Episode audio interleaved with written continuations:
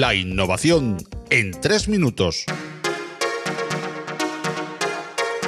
La crisis del coronavirus lo impregna todo y como no podía ser de otra manera también el mundo de la innovación tecnológica abierta. Por ello en este espacio de la innovación en tres minutos será tema fundamental, aunque no el único. La crisis sanitaria que ha obligado a la declaración de estados excepcionales en diferentes países han supuesto, entre otras, las cancelaciones esta semana de parte de eventos como Aslan 2020 en el ámbito nacional o de todo un referente mundial como es la archiconocida conferencia Google I.O. Por su lado, Nvidia ha modificado el formato de su conferencia sobre GPUs anual, conocida como GTC, y la ha transformado en una cita virtual. Del mismo modo, muchas otras convenciones y ferias se están planteando esta vía para seguir dando continuidad a la actividad mientras dure la crisis, incentivando así, de igual modo, que nos quedemos en casa con una oferta de información y formación sobre tecnología e innovación. Los problemas económicos serán otra cuestión que valorar más adelante cuando concluya la principal fase que es la sanitaria, pero agentes como Apple ya anuncian que no cuentan con un stock en sus iPhones por los problemas de la región asiática y que esperan que esta situación aún se mantenga de dos a cuatro semanas. Pero la tecnología también está al servicio de la salud en esta crisis del COVID-19 y se ha anunciado la creación de un test de coronavirus que lo detectaría en segundos, apoyado en inteligencia artificial y que se está ultimando por Alibaba, la propietaria de AliExpress. Este test está ofreciendo resultados con un 96% de precisión.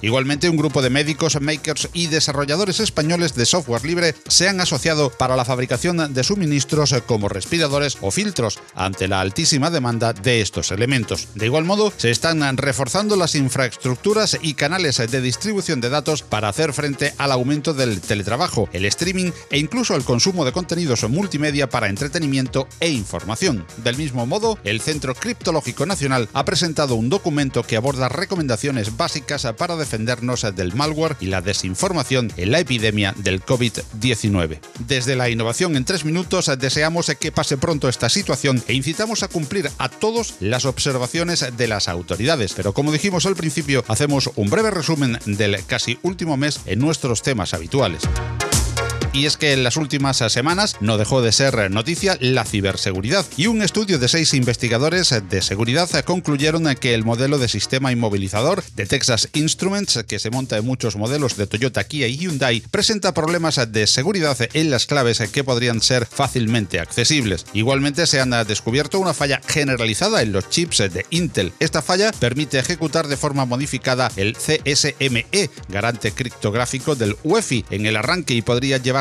a múltiples funciones más. Al parecer, la ultimísima generación no presenta este problema. Del resto se comenta que es de muy difícil corrección. Por otro lado, la empresa gallega de ciberseguridad Tarlogit ha descubierto que casi el 50% de los llamados contadores inteligentes de la luz presentan una falla. Esta empresa demostró en Rooted.com que se puede entrar y cortar, por ejemplo, el fluido eléctrico de todo un barrio en pocos segundos.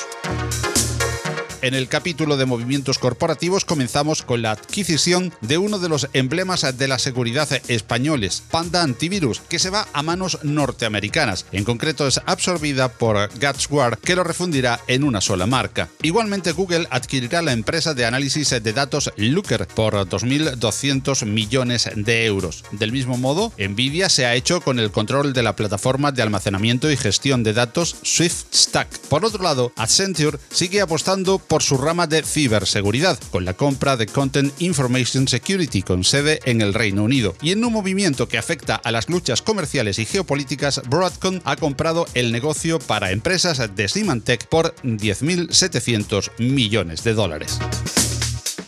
Y concluimos esta edición de la innovación en tres minutos, más larga de lo habitual por los extraordinarios acontecimientos que se están viviendo, con una nota de cierta nostalgia. Y es que SETI at Home, el proyecto de búsqueda de inteligencia extraterrestre con computación distribuida, echa el cierre después de casi 21 años. Desde la Universidad de Berkeley, los investigadores creen que ya han almacenado suficientes datos y toca analizar más pormenorizadamente lo que este sistema, que tanto alimentó nuestra imaginación, ha recopilado. La innovación en tres minutos. Noticias periódicas en Más allá de la innovación que puedes ampliar en las fuentes visitando los enlaces de las notas del programa.